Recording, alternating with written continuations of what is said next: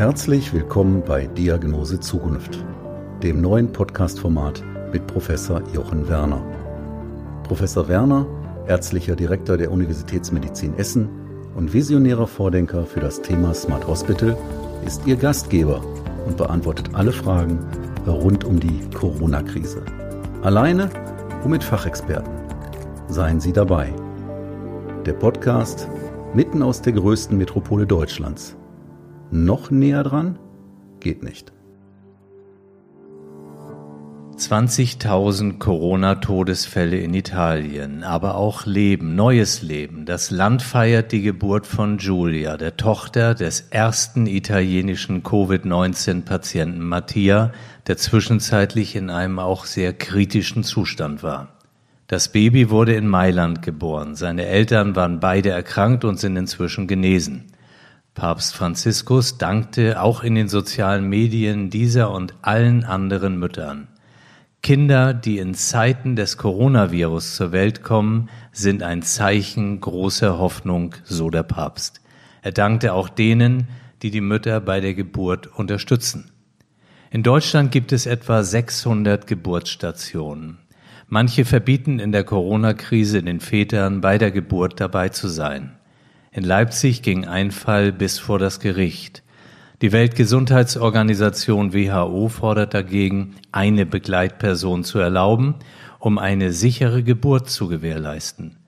Auch Fachgesellschaften wie die Deutsche Gesellschaft für Gynäkologie und Geburtshilfe empfehlen die Begleitperson, weil diese im Kreissaal wichtige Funktionen erfüllt. Noch einmal zurück nach Italien. Beim Lichtblick Giulia, dem Baby des ersten Covid-19-Patienten des Landes, gibt es auch Schatten. Ihr Opa Moreno, der Vater des erwähnten Patienten Mattia, zählt in der Lombardei zu den Opfern des Coronavirus. Mehr zum Thema Corona und Schwangerschaft in wenigen Minuten in diesem Podcast. Heute ist Dienstag, der 14. April 2020.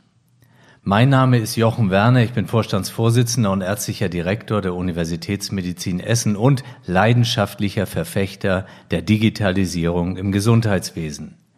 Herzlich willkommen zu unserem Podcast-Format Diagnose Zukunft, das Corona-Special, in dem ich Ihnen einen kurzen Einblick in das Geschehen unserer Universitätsmedizin rund um die Corona-Krise geben möchte. Wie ist die aktuelle Lage? Gegenwärtig versorgen wir an der Essener Universitätsmedizin 57 an Covid-19 erkrankte Patienten stationär. Bisher sind bei uns leider 18 Patienten mit dieser Diagnose verstorben. Die meisten von ihnen waren älter als 80 Jahre. Die Altersspanne der bei uns versorgten stationären Patienten war demgegenüber deutlich breiter. Sie reichte von drei bis 100 Jahre. In den letzten Tagen beschäftigten uns Themen wie offenbar eine erhöhte Thromboseneigung bei manchen schwerkranken Covid-Patienten, ebenso die veröffentlichten Beobachtungen über ein mögliches Risiko auch für neurologische Symptome. Diese Beispiele verdeutlichen die vielen aufkommenden Fragen zu dieser ja immer noch ganz neuartigen Erkrankung. Einige dieser Fragen betreffen einen unglaublich wichtigen Bereich, nämlich die Schwangerschaft. Und was liegt da näher, als unseren Experten, den Direktor der Essener Universitätsfrauenklinik zu befragen, Herrn Professor Dr. Rainer Kimmich. Ja, lieber Professor Kimmich, ich freue mich wirklich sehr, dass Sie sich die Zeit nehmen, heute mit mir über das Thema Corona und Schwangerschaft zu sprechen. Aber bevor wir in das Thema einsteigen, würde ich Sie bitten, sich unseren Zuhörerinnen und Zuhörern einmal kurz vorzustellen. Ja, vielen Dank für die Einladung. Das mache ich gerne. Ich bin vor 60 Jahren als Rainer Kimmich in Stuttgart geboren worden ich hatte bereits in meiner Wiege die Medizin vorgefunden, nachdem mein Vater Gynäkologe ist, meine Mutter Allgemeinärztin und bin dann in Stuttgart aufgewachsen, habe leider meinen Vater früh verloren, aber meine Mutter hat uns vier Kinder dann ganz gut bis zum Abitur geführt. Und äh, damals war ich, weil ich viel Sport gemacht habe, Tischtennis für den VfB Stuttgart gespielt habe, natürlich VfB-Fan und das bin ich bis heute geblieben. Bin aber dann zum Studium nach München gegangen, habe dort an der Ludwig-Maximilians-Universität mein Studium absolviert und anschließend im Klinikum Großhadern meine Weiterbildung zum Frauenarzt, somit in die Fußstapfen meines Vaters getreten, ähm, absolviert und hatte dann das große Glück, hier nach Essen zu dürfen, nachdem ich den Ruf auf den Lehrstuhl für Frauenheilkunde und Geburtshilfe erhalten habe. Und ähm, heute werden wir ja über die Gynäkologie und Geburtshilfe sprechen, so dass ich gespannt auf Ihre Fragen bin. Genau, und da würde ich direkt mit dem Thema äh, beginnen, das uns natürlich im Moment extrem beschäftigt. Das ist Corona und dann diese besondere Situation. Was haben eigentlich Schwangere alles für Sorgen, für Fragen damit. Und ich beginne mit einer. Ähm, wie ist das Risiko für Schwangere und auch für die dann Neugeborenen? Also das Risiko für Schwangere und Neugeborene ist zunächst mal, dass sie sich anstecken, genauso groß wie für die ganze Bevölkerung, nicht mehr und nicht weniger. Und natürlich äh, haben Schwangere ja auch zu Recht ganz besondere Sorge, wenn sie sich einer so ernsten Erkrankung gegenübersehen. Hier kann ich ein bisschen Erleichterung dadurch versprechen, dass wir wissen, dass Schwangere und Neugeborene sich zwar natürlich auch infizieren können, dass aber der Krankheitsverlauf in der Regel eher ein leichter ist und ganz sicher eher den Niedrigrisikogruppen und nicht dem Hochrisiko entspricht.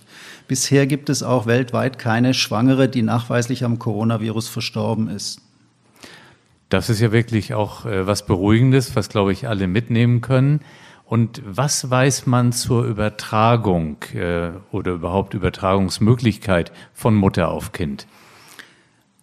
Gut, hier gibt es natürlich noch limitierte Daten, aber soweit man das im Moment weiß, ist das Virus im Blut bisher nicht nachgewiesen, auch nicht im Fruchtwasser ähm, und auch zum Beispiel nicht im Urin, sodass die Wahrscheinlichkeit einer transuterinen Übertragung, also über die Mutter auf das Kind sehr, sehr gering ist. Auch bisher gibt es kein einziges Kind, was nachweislich intrauterin, also in der Gebärmutter schon infiziert wurde. Von daher muss man sich da eher keine Sorge machen. Nun, viele Schwangere wollen natürlich auch ganz besonders gesund leben, alles tun, dass nichts passiert. Ähm, wie können die sich schützen? Also die können sich genau so schützen, wie wir uns als Bevölkerung im Augenblick schützen sollen und wollen. Und das bedeutet, dass wir in erster Linie den Infektionsweg, und das sind die Tröpfchen beim Sprechen, beim Husten, beim Niesen, ähm, ausschließen. Das bedeutet, dass wenn wir uns besonders äh, isolieren, das heißt praktisch den sozialen Kontakt reduzieren, vor allem mit Menschen, die wir nicht kennen, mit denen wir nicht in der häuslichen Gemeinschaft leben, haben wir das Risiko schon deutlich reduziert.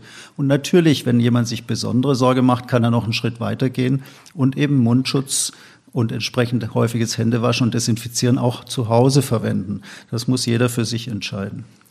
Nun ähm, gehen wir mal davon aus, eine Schwangere fühlt sich krank, äh, sie hat Husten, äh, vielleicht Schnupfen.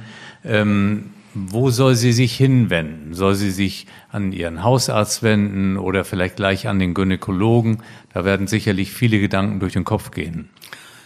Ja, hier gilt genau dasselbe, wie ich vorhin gesagt habe. Die Schwangere zunächst mal hat ja kein erhöhtes Risiko, auch nicht für das Kind, so dass ich im Prinzip raten würde, genau den gleichen Weg zu gehen. Am besten Anruf beim Hausarzt, äh, dort abklären, wie sie entsprechend getestet werden kann, wenn das erforderlich ist.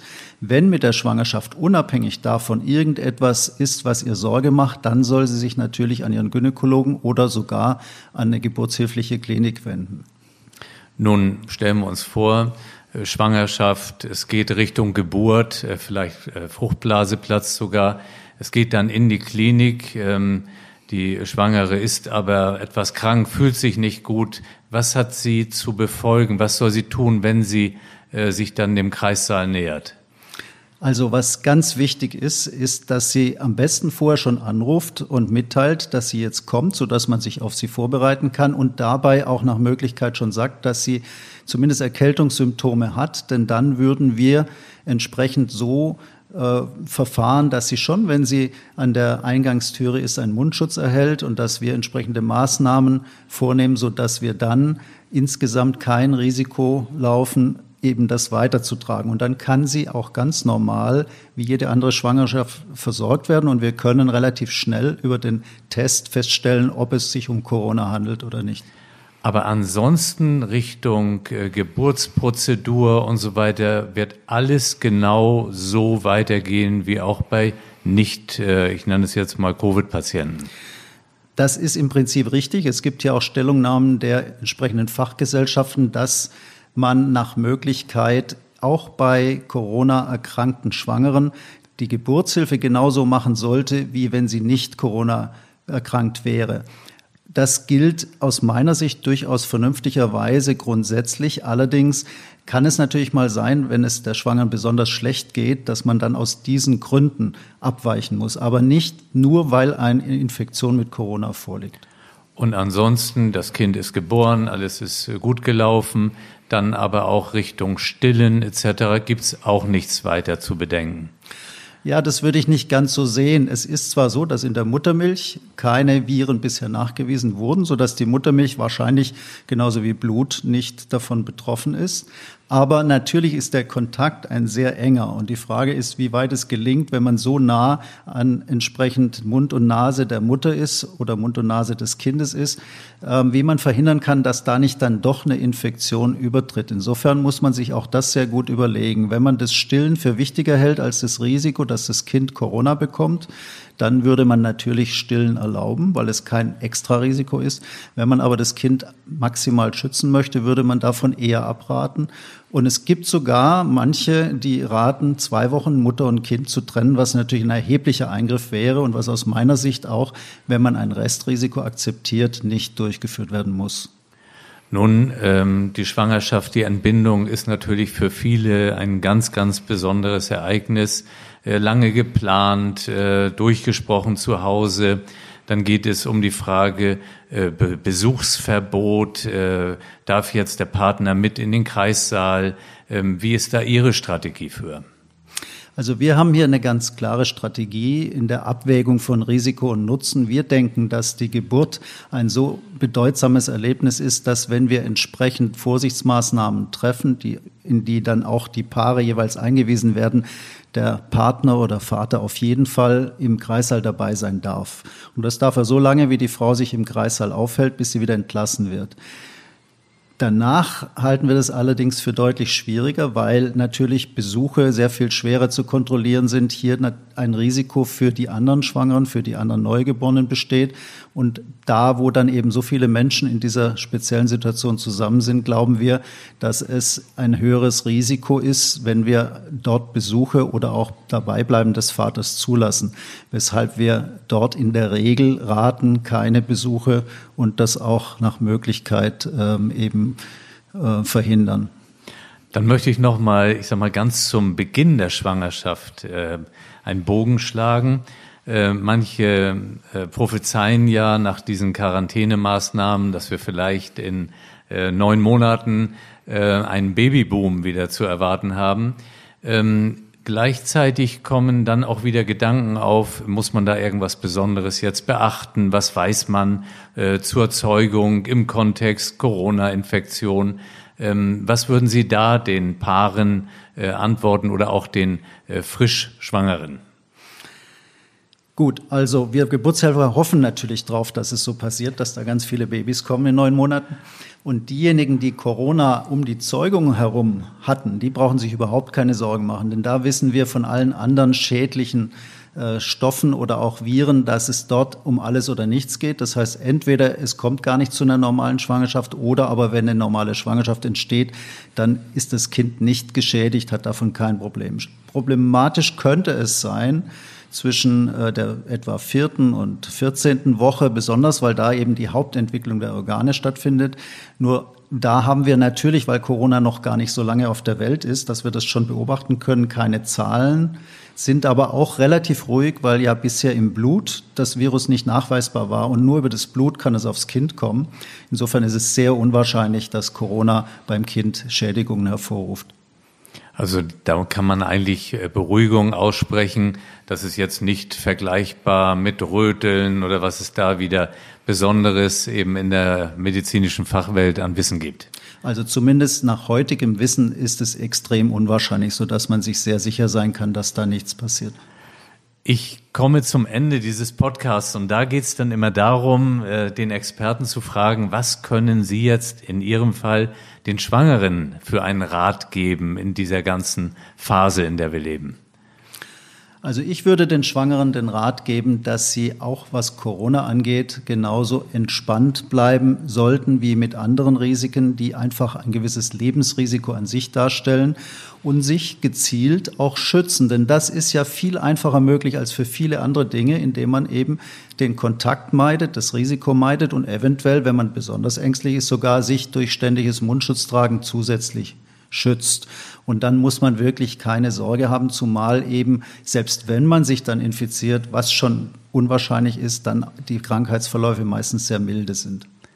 Ja, lieber Herr Kimmich, ähm, zum Ende des Podcasts stelle ich dann immer die Frage, äh, Diagnose Zukunft. Das ist der Titel vom Podcast. Da geht es äh, um einen Blick in die Zukunft. Sie sind in Ihrem weiteren Berufsfeld ja ein ganz engagierter im Thema Robotik. Ähm, wir sprechen sehr viel auch über Digitalisierung.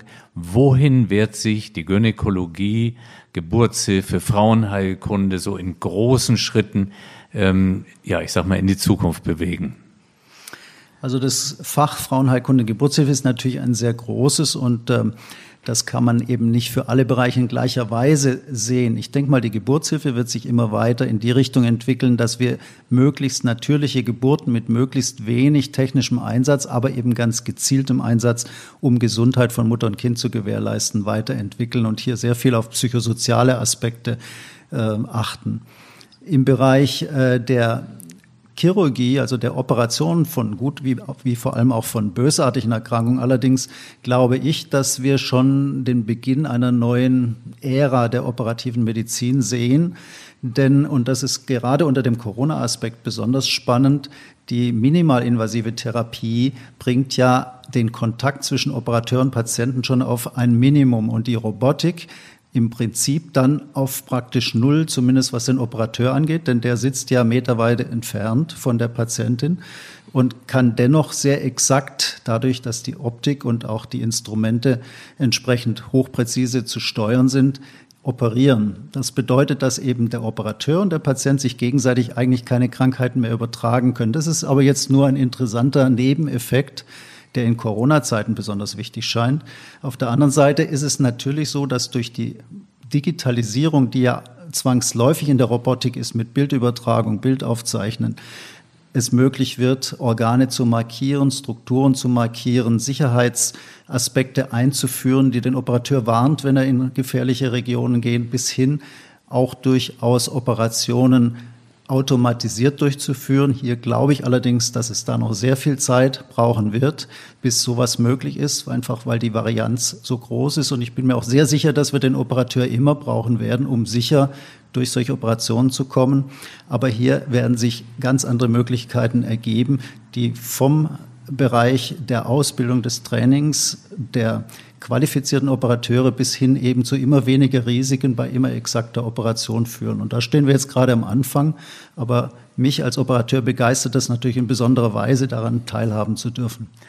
Ja, lieber Professor Kimmich, ich freue mich riesig auf die nächsten Gespräche genau zu solchen Themen und bedanke mich heute sehr auch für diese Aufklärung. Ich denke auch für die Beruhigung von vielen Schwangeren. Ganz herzlichen Dank. Ja, vielen Dank, Herr Professor Werner. Bleiben oder werden Sie rasch gesund? Wir füreinander und Chance Corona sind meine beiden Hashtags zur Verabschiedung. Ihnen und Ihren Lieben alles Gute, Ihr Jochen Werner.